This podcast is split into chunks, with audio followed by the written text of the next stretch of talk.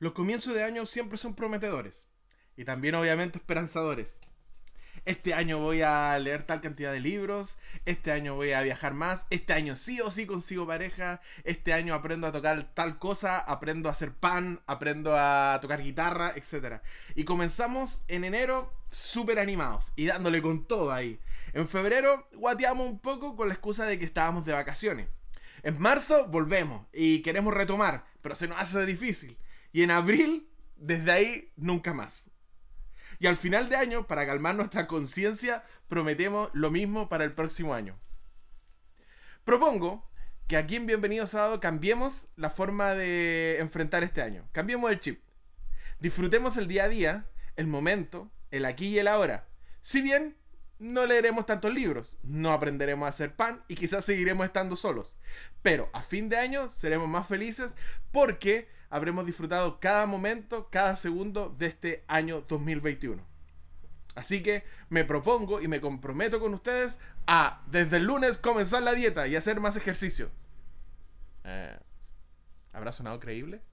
No lo sé, pero aquí comienza. Bienvenido sábado.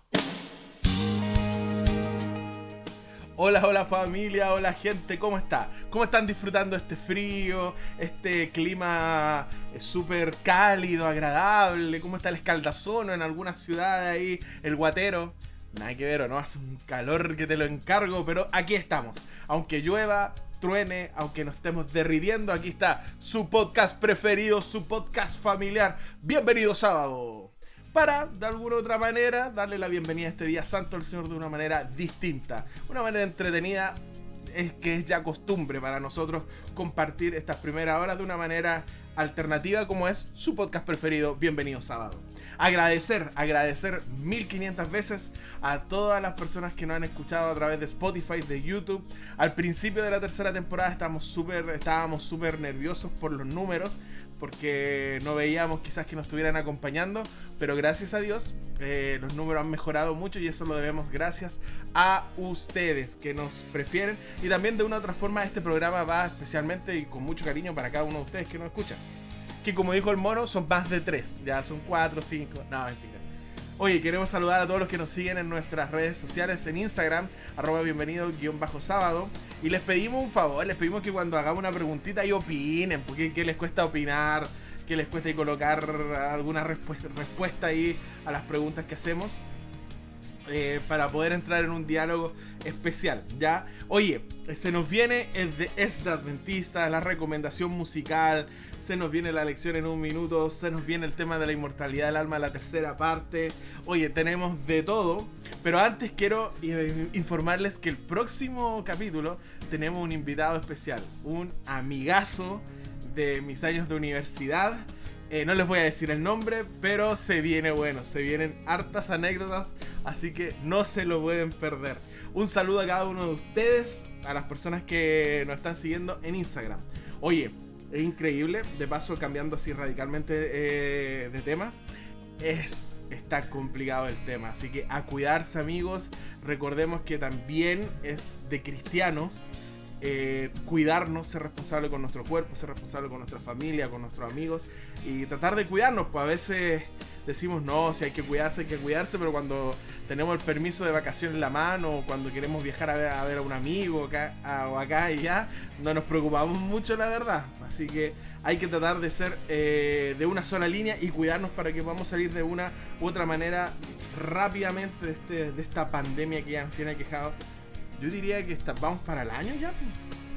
Vamos para el año. Así que aquí estamos desde las gélidas tierras de Chillán, donde hacen aproximadamente unos treinta y tantos grados. Estoy sudando la gota gorda. Así que... Pero de una u otra manera estamos aquí todos contentos, contentos para acompañarles. Oye, la pregunta para este capítulo es... Eh, ¿Les gusta el verano? Estamos en verano, hay gente que ama el sol, ama eh, la playa y todo lo que, eh, lo que trae el verano. La pregunta es, ¿a ustedes les gusta el verano? Si ustedes me preguntan a mí, a mí no me gusta el verano. A mí me gusta el invierno, me gusta el frío, me gusta eh, estar un poquito ahí, no sé, abrigado. Me gusta el frío. El calor no, no me gusta para nada. Y menos si no hay una playa o si no hay una piscina donde ir a refrescarse un poco. Así que Pero ¿qué opinan ustedes? Más de lo que opine yo, ¿qué opinan ustedes? ¿Les gusta el verano? ¿Qué es lo que más les gusta del verano? A mí lo que, lo que tampoco me gusta del verano, y se los confieso acá entre, entre nos, es que la mayoría de mis amigos se casan en verano. Bueno, ya saben que nuestro amigo Víctor se casa en verano, pero eh, tengo, he tenido otros amigos que se han casado en verano y es refome ir con terno y con bata en verano, hacen como 30 grados de calor, así que yo de una u otra manera trato de esquivar esos, eso, esas invitaciones a casorios por, simplemente por el hecho de que estar con terno, corbata a esa hora, oh, qué terrible. Qué terrible.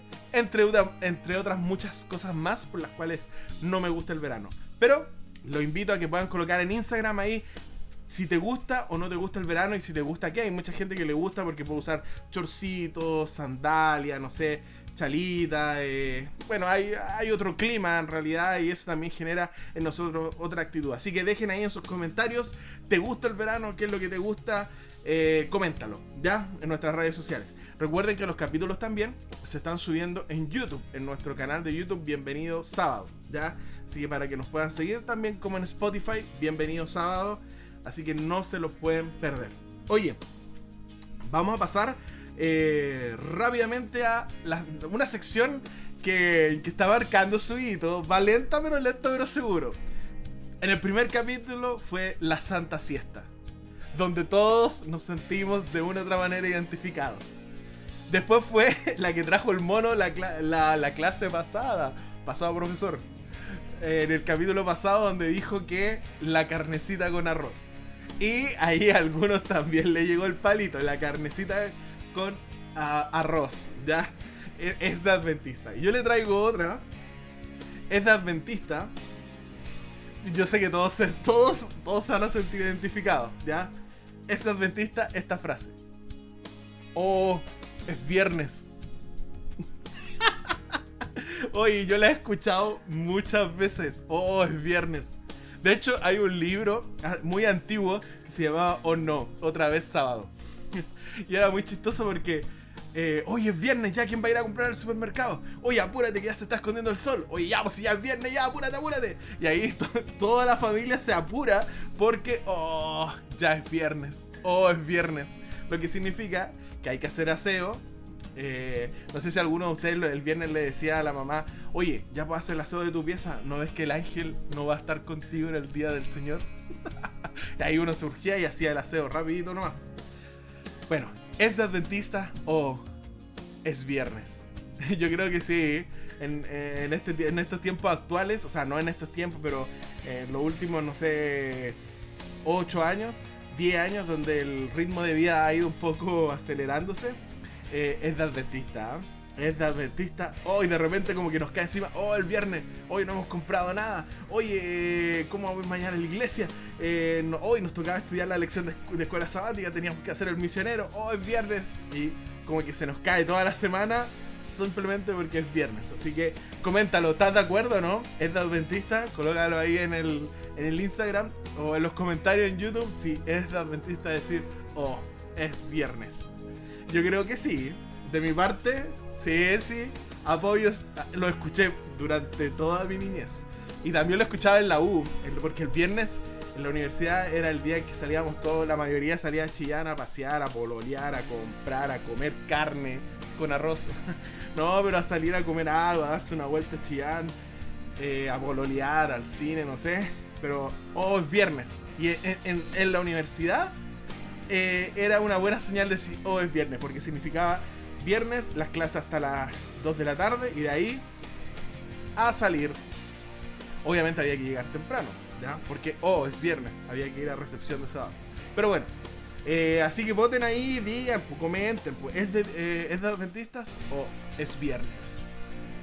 Y todo lo que eso significa. Yo creo que las mamás que nos escuchan, o los papás que nos escuchan, eh, yo, creo que yo creo que van a decir sí, es, es de adventistas, o es viernes.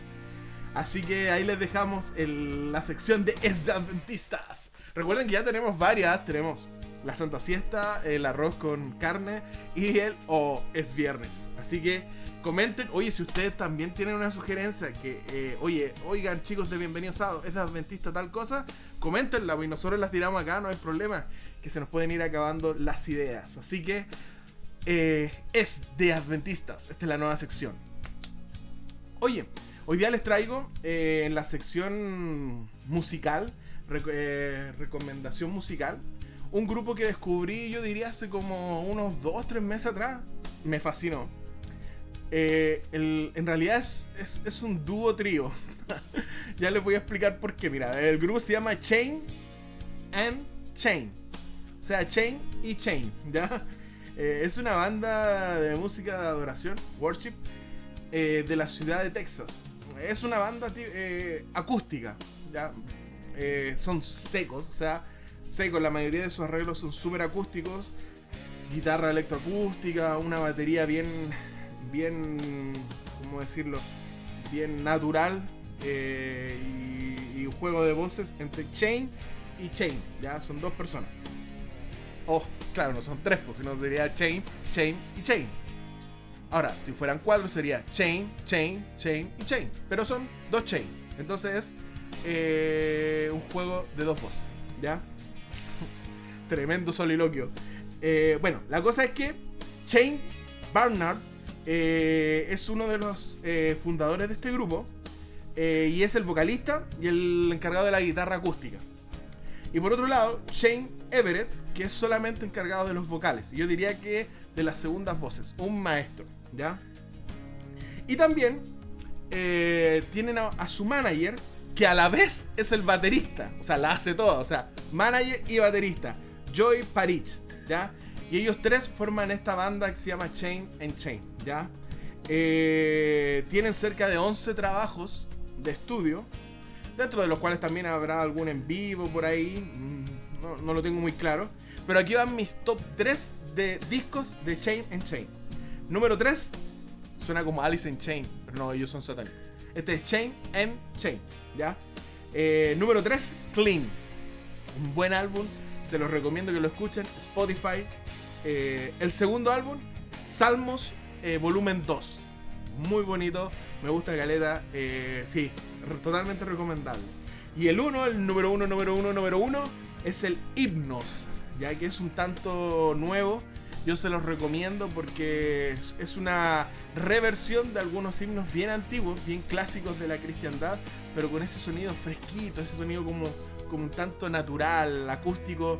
A mí en lo personal me gusta bastante y por eso yo quería recomendarles a ustedes este grupo Chain and Chain. Y por supuesto, les voy a dejar una alabanza del himno que.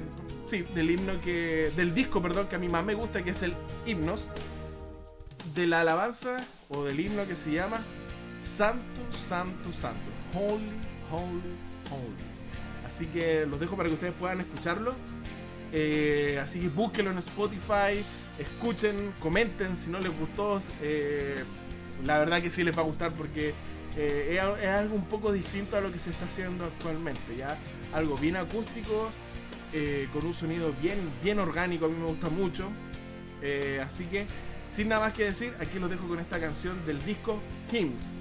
Santo, santo, santo.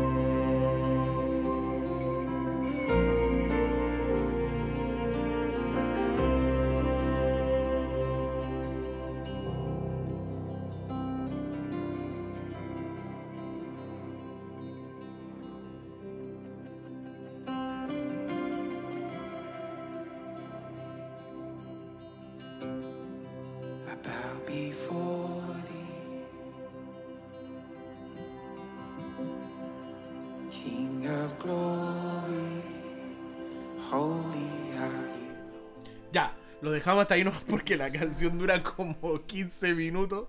Así que estaría todo el programa escuchando la canción. Porque es creo que un medley. Así que, bueno, ustedes la pueden estar escuchando desde fondo. Pero también lo invito a que vayan a Spotify. Como tan, como tan flojos, vayan, vayan. Oye, volviendo al. a este Adventista. Acuérdense que el este Adventista de este capítulo es. Oh, es viernes. Me pregunto eh, ¿todos serán así? O si ustedes se acuerdan de que antes, eh, bastante años atrás, ahí sí era acuático el viernes porque eh, estaba como la idea, yo recuerdo, tengo vagos recuerdos porque igual fue hace mucho tiempo atrás, donde había que cocinar el día viernes. Había muchos hermanos que aún lo hacen y está súper bien, o sea, pero me acuerdo de mi familia que cocinaban el día viernes, porque no se podía cocinar el día sábado, ¿cachai? Y cocinaban el día viernes así súper... Eh, y era re estresante, imagínate, o sea, mis viejos trabajaban y después tenían que llegar a cocinar para el día sábado. Y a veces igual invitaban a gente, entonces tenían que hacer un poquito más, ¿cachai? O ir a comprar las cosas. Generalmente los viernes eh, mis viejos salían del trabajo, se iban a comprar al súper rapidito, después llegaban a la casa y a, cocinar y todo el cuento, y al final el día viernes estaban todos durmiendo súper temprano porque porque igual es fuerte el día viernes, pues había que ir a hacer un montón de cosas antes que, el sol se pusiera. No sé qué les pasa a ustedes en sus casas, en su familia, o cómo lo hacen ustedes, pero ponte a pensar que en algunas eh, familias el, día viernes igual es importante porque hay un aseo distinto, porque el sábado eh, hay que preparar eh, determinadas cosas. Imagínate las familias que tienen grupos pequeños en sus casas, igual es, es cuático los días viernes. Entonces eh, que fome que sea así, igual decir, oh, es viernes. Mientras decir, oh, es viernes, se viene bienvenido sábado, eh, oh, es viernes. Eh, pero bueno, son cosas de adventista, cosas que nos pasan a nosotros. Oye, ¿les parece si vamos a la lección de en un minuto? Eh, este, esta sección insigne de nuestro podcast, de tu podcast, la sección de la lección en un minuto. ¿Ya? Así que aquí tengo mi cronómetro para que me puedan acompañar. Eh, se viene entonces en 3, 2, 1, 0. Oye, la lección de esta semana para el sábado 9 de enero del 2021 es crisis de liderazgo. ¿Ya? Eh, y habla sobre eh, el rey Usías, que dice que el rey Usías hizo lo recto ante los ojos de Jehová. No obstante, se enalteció o sea, se le pasó, empezó a vivir la movie. y por esa razón tuvo que compartir los últimos años de su reinado con su hijo Jotam. Durante esa crisis, Isaías fue llamado como profeta para denunciar los pecados de Israel. Pero al morir Usías, Dios consideró necesario eh, renovar el llamamiento profético de Isaías. ¿Y cómo lo hace? Con una visión que marcaría su misión durante el resto de su ministerio. Esto está en el capítulo 6, una visión súper potente donde Isaías apenas puede hablar y es donde él ve la gloria de Dios. Ya, y esta, eh, esta lección consta de cinco aspectos. El contexto de la visión, la santidad de Dios, la transformación de Isaías, la comisión o lo que se le pide que haga Isaías y el mensaje que se le da a Isaías que tiene que compartir con el pueblo. Y esto es lo que se va a trabajar eh, este sábado eh, en la lección de Escuela Sabática. Crisis de liderazgo, Isaías capítulo 6. Gracias. Ah, no está mal. Oye, ahora lo hago mejor ya que Chiqui no está. no, oye, un minuto 12. Un minuto 12. No está malo, no es malo. Tranqui, suave, suave. A lo mejor el Chiqui era como el, amuleto de mala suerte. No, nada que ver, nada que ver. Eh, oye, eh, me imagino que todos los que nos escuchan en Bienvenidos Sábado estudian su lección de escuela sabática, se conectan ahí al Zoom. Oye, ¿cómo les va con esa cuestión del Zoom? Eh, es complicado, porque nos faltan los hermanitos que como que prenden el micrófono para decir nada, o para, o para, para reírse. Prenden el micrófono y después lo apagan. O otro hermano que prenden el micrófono y decir amén. Y, o prenden el micrófono para hablar puras tonteras. O sea, eh, hay personas y, hay hermanos que son porfiados porque el administrador les cierra el micrófono, pero ellos lo vuelven a abrir. Les cierra el micrófono y vuelven a abrir y se escucha el perro, el auto, todo se escucha. Ha, ha, sido como. Yo creo que bien complicado el tema del, del Zoom. Porque. Como. Ya está, que me voy a mandar una reflexión. Fuera de. Fuera de cualquier programación. yo creo que se nos ha hecho difícil porque para nosotros el templo era señal de, de comunidad. Me explico. Si no estábamos en la iglesia, era un poco difícil que, o es un poco difícil que el hermano promedio eh, entienda que, Cristo está presente. Y ahora ha tenido que ser así. Entender que no es el templo el que hace que la presencia de Dios esté y que sea un lugar santo y sea un culto de adoración no es el templo, no es el lugar físico, es la disposición que hay en tu corazón, es la oración, es la exposición de la palabra. Y hay hermanos que no entienden eso. Creen que esto del Zoom, los días sábados, es como para salvar, pero ya pronto volveremos a la iglesia y ahí nos portará, ahí, ahí realmente se va a sentir la presencia de Dios. Y no es así, ¿cachai? y llama la atención porque de verdad que hay hermanos que piensan que esto es como una forma de salvar algo. No es, no es una forma de, de, hacer como, como vida cristiana. Y es la forma que tenemos de hacer vida cristiana. Bueno, hay otras formas, hay algunas iglesias que lo hacen a través de streaming. O sea, que preparan todo el programa y después ya lo tiran ya hecho. Que también es una forma bastante buena, pero hay la mayoría de las iglesias que lo hace a través de Zoom. Eh, pero pero ha sido, ha sido, ha sido súper interesante. Y yo diría que para los jóvenes también ha sido un poco complejo porque eh, para los jóvenes es normal este tema del Zoom, por las clases, no sé, un montón de cosas. Pero para otras personas realmente ha sido un tema. Realmente ha sido un tema. Hay hermanos que se enojan porque tú les, cierras el micrófono. Pero ¿por qué? Si aquí venimos a hablar, opinar y todo el cuento. bueno, me da, me da, un poco de risa porque, porque lo he visto en varias iglesias. ¿ah? Pero, pero bueno. Eh, si tienen alguna experiencia de Zoom, oye, podríamos hacer un capítulo de experiencias de Zoom. ¿ya? Si le ha pasado alguna experiencia bacana así en Zoom o chistosa, yo tengo un par, muchas, tengo muchas que quizás les voy a compartir durante los próximos capítulos. Oye, eh, ¿qué más nos queda? ya hicimos eh, la lección en un minuto, la pregunta, es de dentistas, recomendación musical. Nos queda en la mesa redonda la inmortalidad del alma, parte 3. Y hoy se viene, se viene, se viene potente. Así que ahí saca tu libretita para anotar los versículos o saca tu Biblia si quieres eh, leer los, textos porque se viene cortito pero preciso. ¿Para qué más? ¿Ah? Así que vamos con la mesa redonda. Oye, en, este, en esta parte 3 vamos a conversar un tema que es re importante, ¿ya? Hablamos del tema de la inmortalidad del alma, pero la cosa eh, sobre esta doctrina, que ya sabemos que no es bíblica, tiene un fundamento. Así que vamos antes de entrar, vamos a recapitular un poco. En la primera parte, el primer capítulo, eh, hablamos de que lo que necesitamos saber para entender el tema de la inmortalidad del alma es que justamente el hombre no es inmortal. El hombre es una creación de Dios y si bien eh, es una creación la cual tenía como objetivo no morir porque Dios no quería, no quiere que nadie muera, sino que todos vivan para siempre, por algo había colocado el árbol de la vida, eh, el hombre al desobedecer, el pecado trajo consigo la muerte. Pero Dios no quería que el hombre muriese, por algo le colocó el árbol de la vida y por algo le dijo, come de él. ¿Ya? Pero no significaba que fuera inmortal. ¿Ya? Ahora, el segundo capítulo hablamos de que quien fue el inventor de esta teoría de la inmortalidad del alma no fue Dios. Porque Dios dijo bien claro, el día que tú comas vas a morir. Y Dios no es hombre para mentir. Sino fue Satanás que le dijo, ah, así que Dios dijo que si comes no vas a morir. Eso es mentira, no moriréis. Y es ahí donde el enemigo comienza a desplegar este plan maestro que es el tema de la inmortalidad del alma. ¿ya?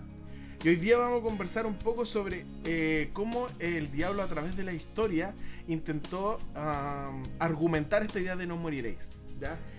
Y aquí nos vamos a entrar de lleno en, en, esta doctrina de la inmortalidad del alma, porque esta doctrina se fundamenta en un aspecto súper básico y en una concepción del hombre, que es que el hombre es un ser dual dual. ¿Qué significa? De que el hombre está compuesto de dos partes.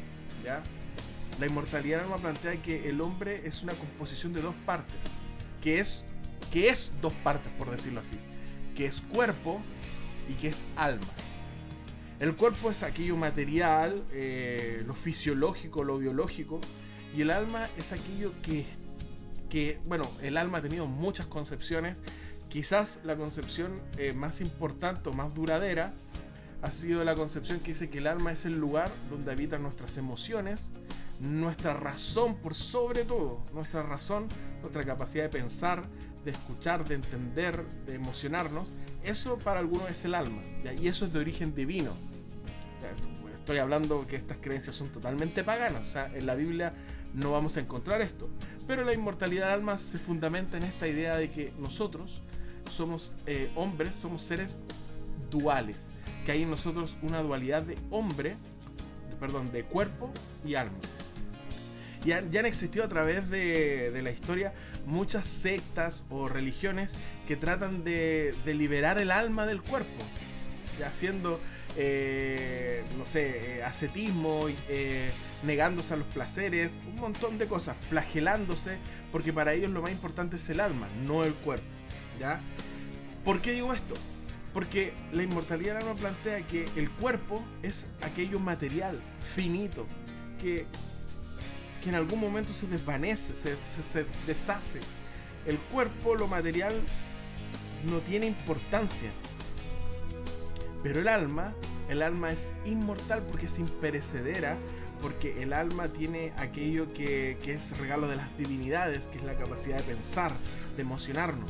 Entonces, al morir, el ser humano, este cuerpo, queda ahí totalmente degradándose y esta alma que tiene nuestra identidad, lo que tú y yo somos, eh, va y vaga por distintos lugares dependiendo de la cultura. Los griegos pensaban que iba a los campos elíseos, eh, donde la llevaba un barquero al infierno, o si había sido mala al al Yomotsu, o si había sido un poco, si había sido buena, los llevaba a los campos elíseos, etc. Una mitología bien vasta. Pero en el cristianismo de la Edad Media, nosotros sabemos muy bien que el alma se iba al cielo, si había sido buena, o se iba al infierno si había sido mala. Y si estaba ahí, estaba en una cuestioncita que se llamaba el limbo. Pero no el cuerpo, sino el alma. ¿Ya? Pero ahora, la pregunta es, ¿qué nos dice la Biblia? En la Biblia existirá una dualidad y esto es súper importante porque hay muchos, yo he escuchado a pastores incluso que han dicho que nosotros sí somos eh, espíritu, somos alma, somos cuerpo. Y la Biblia es bien clara, ojo con esto, la Biblia es bien clara. En Génesis 2.7, mira, se lo voy a leer textual, y dice, formó pues el Señor Dios al hombre del polvo de la tierra y sopló en su nariz el aliento de vida y fue el hombre recién un alma viviente. Vuelvo a leer. Formó pues el Señor Dios al hombre del polvo de la tierra y sopló en su nariz el aliento de vida. Y fue el hombre un alma viviente. O sea, en la Biblia nosotros nunca vamos a encontrar la idea de alma referida a algo que, está compuesto en nosotros, a, a, un aspecto del ser humano que es inmortal, etcétera, etcétera. No, no, no, no. En la Biblia no existe esa concepción de alma. En la Biblia, el alma es la fusión del cuerpo que el Señor formó con sus propias manos y su aliento de vida. Las dos se unen y forman un alma viviente. O sea, alguien me puede decir, oye, pero Roberto, viste ahí también hay una dualidad porque es el cuerpo y el aliento de vida. No, no es que no hay dualidad. Las dos no están en una pugna, las dos no, no, no, están separadas, las dos se, se hacen uno. Así como el Padre y el Hijo y el Espíritu Santo uno son, así como nosotros en Cristo somos uno, así como nuestros, en nuestras partes de nuestro cuerpo, nuestros miembros de nuestro cuerpo, las manos, los dedos, si bien cada uno tiene una función determinada, forman un solo cuerpo de la misma manera, el cuerpo, lo que el Señor formó con sus propios dedos y el aliento de vida, se fusionan y hacen uno solo. Ojo que ahí también puede haber una enseñanza súper importante para aquellos que, tienen dudas sobre la Trinidad, cómo es posible que, sean tres dioses y un solo Dios. No, no, no, es que para los hebreos no es, difícil hablar de una unidad, o sea, de, ser tan íntimos los tres, de, de, trabajar en el mismo sentido que se fusionan. O sea, no que se fusionan en el sentido literal de la palabra, sino que se hacen uno en cuanto a misión, a propósito, etcétera. Y en este caso, el aliento de vida, junto con el polvo de la tierra, con la materia que el Señor formó, con este cuerpo que el Señor formó, por eso el salmista dice, tú me tejiste en el vientre de mi madre, hace el alma viviente. ¿Se entiende, no? O sea, el alma en la Biblia es la fusión del polvo de la tierra y el aliento de vida. Eso es un alma viviente. No es un aspecto que, donde va nuestro pensamiento, nuestra personalidad y va pagando por distintos lados, eso no es bíblico. Eso no es bíblico. El alma en la Biblia es una unión de dos aspectos. Una unión, no es una dualidad. ¿Cuál es la diferencia? Que en la doctrina de la, de la inmortalidad, no esta dualidad, estas dos cosas compiten y son opuestas y se pelean entre sí. Por eso es que el cuerpo nos lleva a hacer lo malo, va a decir eh, ciertas religiones que creen en la inmortalidad del alma, y el alma nos lleva hacia Dios porque creen que ahí hay una, hay una, hay una pugna, porque son dos cosas que no, no se unen, sino que cohabitan. En cambio, bíblicamente el hombre no es dual, porque este aliento de vida y este polvo de la tierra se unen, son uno. Y ese uno se llama ser viviente, alma viviente, nosotros, el ser humano.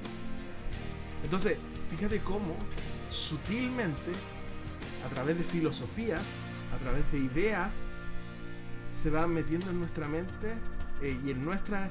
Eh, se metió en el cristianismo también, en la historia del cristianismo, esta idea del alma, como, como un aspecto, como un aspecto, ¿ya? Que, que es inmortal.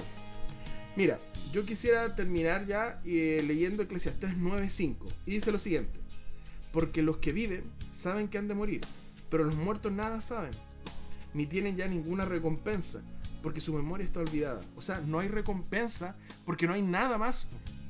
Al morir, ese, ese soplo de vida que no es más que esa, como decía el mono, esa habilidad, esa capacidad propia de Dios de dar vida, vuelve a Él porque Él la dio. Pero no es el alma, no es nada. La personalidad del ser humano, la capacidad de sentir, la capacidad de pensar solo surge cuando se une el polvo de la tierra y el aliento de vida. Es, al llamarle alma, llamamos a ese ser vivo con capacidad de sentir, pensar. Y al morir, la vida vuelve al Señor y la otra parte se queda en esta tierra. Por eso dice que en Eclesiastés 9.5 que no hay recompensa ya, porque no hay nada que ande dando vueltas por ahí buscando una recompensa hasta que Cristo vuelva por segunda vez. Entonces, ya tenemos otro punto más importante en este pequeño estudio que estamos haciendo sobre la inmortalidad del alma, que es que nosotros bíblicamente no creemos en la dualidad alma-cuerpo. Nosotros somos una unión del aliento de vida y del polvo que el Señor, de donde el Señor formó nuestro cuerpo. Y al morir, eso se vuelve a desunir. En la vida vuelve al Salvador, a Dios que la dio, y el polvo se queda en esta tierra. Ya no hay nada más. Así que eso es súper importante que lo tengamos claro, porque vuelvo a repetir, en el tiempo del fin dice el conflicto de los siglos, vuelvo a aclarar, no el deseo de toda la gente, el conflicto de los siglos como lo dije la semana pasada que dije el deseo de toda la gente, me equivoqué, es el conflicto de los siglos. Dice que uno de los últimos engaños de Satanás será que en el tiempo del fin nos mostrará a aquellas personas que quizás ya bajaron al descanso y nosotros las vamos a ver ahí. La pregunta es cómo vamos a reaccionar. Tenemos que tener claridad y obviamente con la ayuda de Dios poder resistir hacia esa, hacia esa, a esa tentación que seguramente va a ser fuertísimo ver a alguien que nosotros queremos mucho y verlo ahí en vivo, presente. Pero tenemos que tener siempre claro que el único que puede dar la vida es Dios. Y Dios prometió que aquellas personas que murieron están descansando hasta que Él en gloria y majestad venga por segunda vez y los llame a vida eterna. Así que eh, espero que le haya, les, vaya, esté sirviendo este, esta secuencia de temas que estamos haciendo sobre la inmortalidad y el alma. Si no les gusta, por favor, déjenlo ahí también en Instagram, arroba bienvenido guion bajo sábado o en nuestra página, en nuestros comentarios, en, nuestra, en nuestro canal de YouTube. Eh, comenten, sabéis que no me gusta el tema o sabéis que podrían hacer otro tipo de tema, etcétera, etcétera. La próxima semana ya vamos a estar llegando al final de esta serie de temitas sobre la inmortalidad del alma. Tenemos un invitado de lujo, tenemos un amigo que no ha estado en las otras temporadas, así que va a estar bueno. Se lo aseguro que va a estar bueno, quizás van a salir algunas anécdotas, ojalá que no sean tan vergonzosas, pero eh, acompáñennos, acompáñennos el próximo, el próximo viernes. Eh, va a estar bueno, se los aseguro. Pucha amigos, ya estamos llegando al final de este capítulo. Eh, me río solamente de recordarme las anécdotas que viví con este, con este amigo mío. Eh, y que aceptó encantado formar parte de este, del próximo capítulo. Así que no se lo pueden perder. Que pasen un buen felizado. Tomen mucha, mucha, mucha agua. aprovechen de estar con aquellas personas que realmente lo quieren. con aquellos amigos que realmente se preocupan por ti. Eh, disfruta de este verano dentro de lo que puedes, cuídate y cuiden a sus familias. Un abrazo muy grande a aquellos que trabajan en el área de la salud que nos acompañan. Eh, fuerza, ánimo, Dios está con ustedes. Y nada, hasta aquí llega su tercer capítulo de la tercera temporada. Todo calza de Bienvenido sábado y no se olviden de decir junto a mí, ¡Amenla!